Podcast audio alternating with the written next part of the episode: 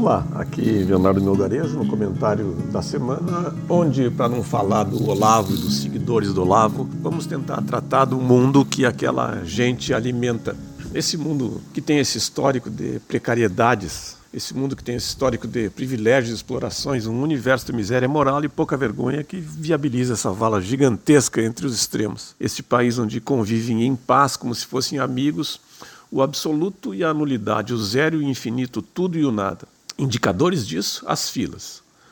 As filas que se originam lá no fundo dos tempos. Nós estamos acostumados com a história das filas de escravizados, de cativos tangidos por bandeirantes, as filas de desesperados sem perspectivas, as filas de puxa-saco, de bajuladores, de leões de chácara e também as filas da opulência obscena. São filas que se articulam como uma sucessão de funis gerando novas filas, filtrando, concentrando pessoas, deixando passar uma parcela para filas mais discretas. Nós estamos acostumados com a naturalização das filas onde o MST e outros grupos de pessoas solidárias doam alimentos. E nós vemos o lado positivo dessa ação humanizadora e nos distraímos, nos distraímos com isso. A gente deixa de perceber que existem relações de causa e efeito entre aquelas filas e outras filas. Deixamos de ver que existem as filas que concentram a renda, as filas que sugam a energia do país e que com isso alimentam tanto esses cordões de miseráveis como as filas de canalhas, de enganadores e de capachos por vocação ou mérito. Existem filas onde algumas pessoas esperam até 20 meses para receber um helicóptero.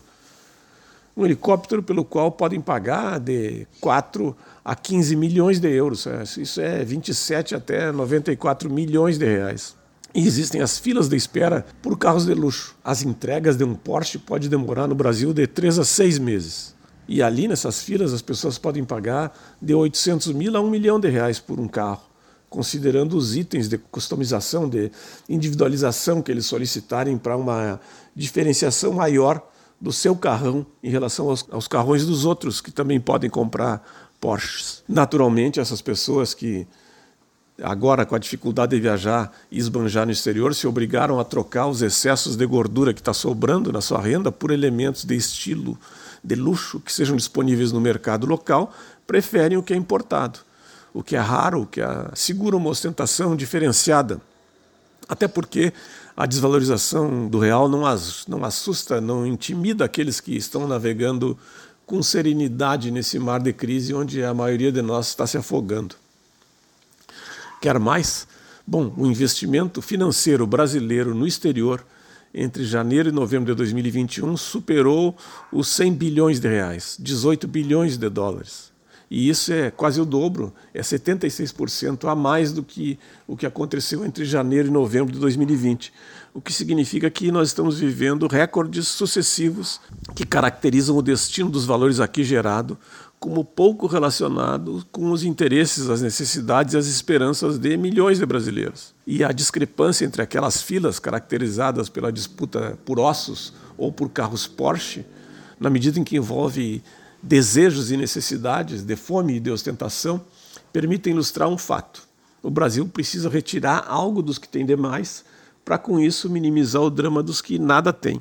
E é preciso mais do que colocar os pobres no orçamento e os ricos no imposto de renda. Se trata de recuperar a dignidade e a consciência nacional, de romper a história de precariedades, de privilégios e de bloqueios aos desenvolvimentos, ao desenvolvimento humano e ao desenvolvimento ambiental e a todas as formas de desenvolvimento que eh, ocorrem no Brasil. Se trata de um projeto de país para todos. Vejam, se algum dos nossos 20 milhões de famintos conseguisse o milagre de poupar um mil reais por mês, ele precisaria repetir aquela façanha durante 8 milhões de anos, milhões de anos, para alcançar um patrimônio equivalente ao do nosso mais ilustre super rico.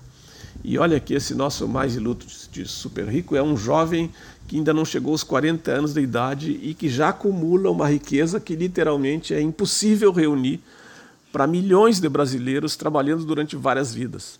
E todos sabem que só o trabalho gera riqueza, portanto há algo de errado nisso. Para detalhes sobre essa observação e sobre as alternativas reais que possuímos como nação, vejam a exposição do Dão Real no programa cujo link é apresentado.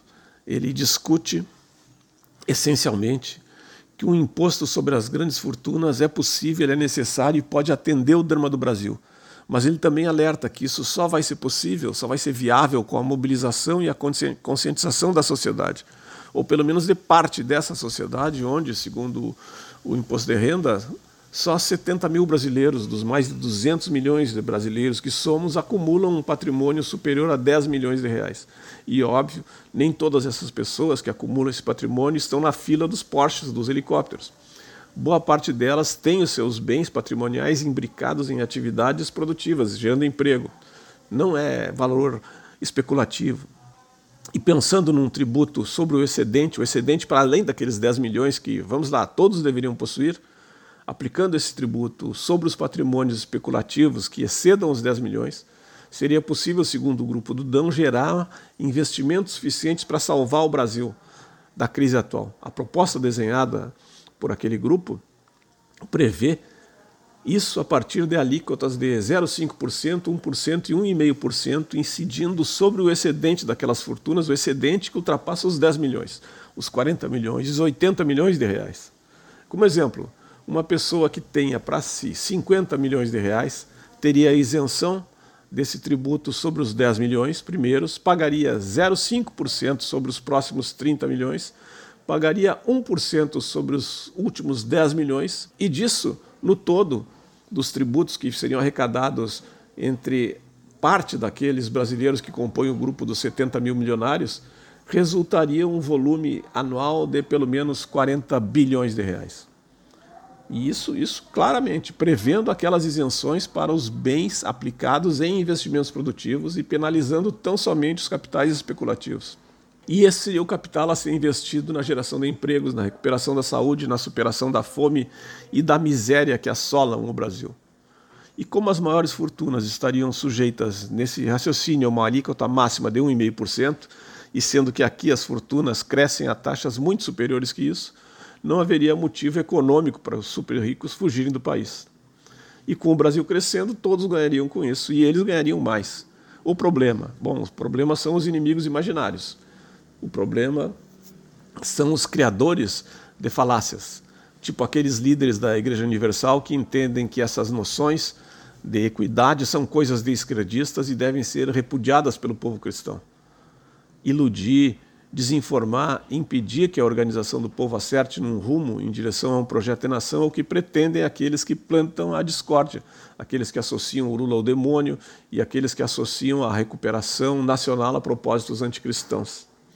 Eles tentam, no fundo, é desmerecer as ações do MST, do padre Júlio Lancelotti e os trabalhos como estes da equipe do Dão Real, entre outros indicadores que devemos seguir na busca de mudança, da mudança até inesperada mas que virá, naquela linha do esperançar do Paulo Freire.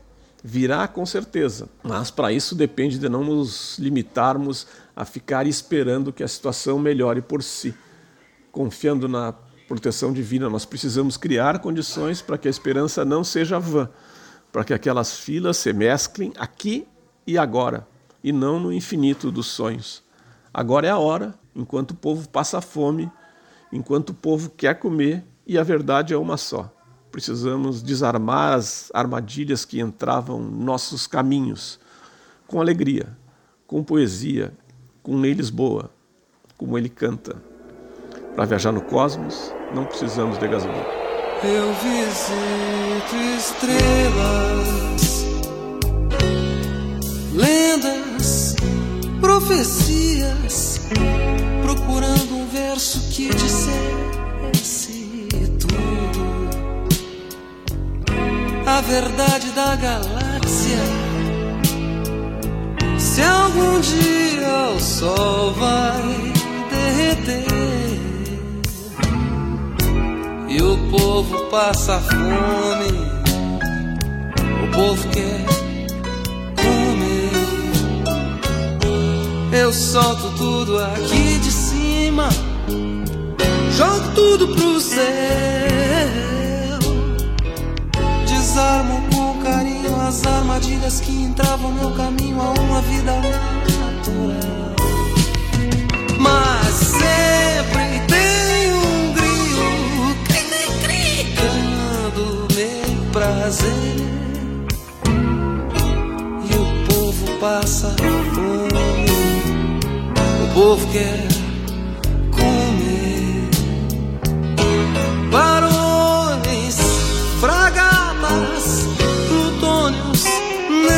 neurônios explosivos não impedirão que o ciclo evolutivo do planeta cumpra o seu dever. Mas dando no que der, já sei que um dia vou morrer.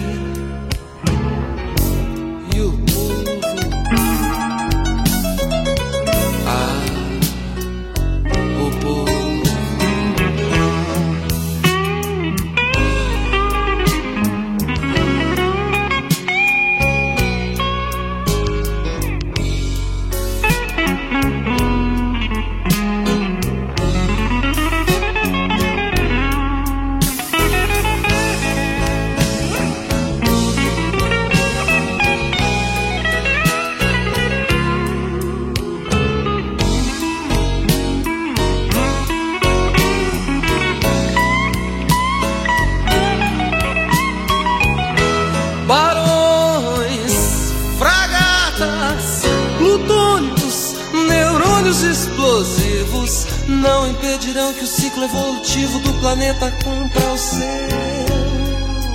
dever. Mas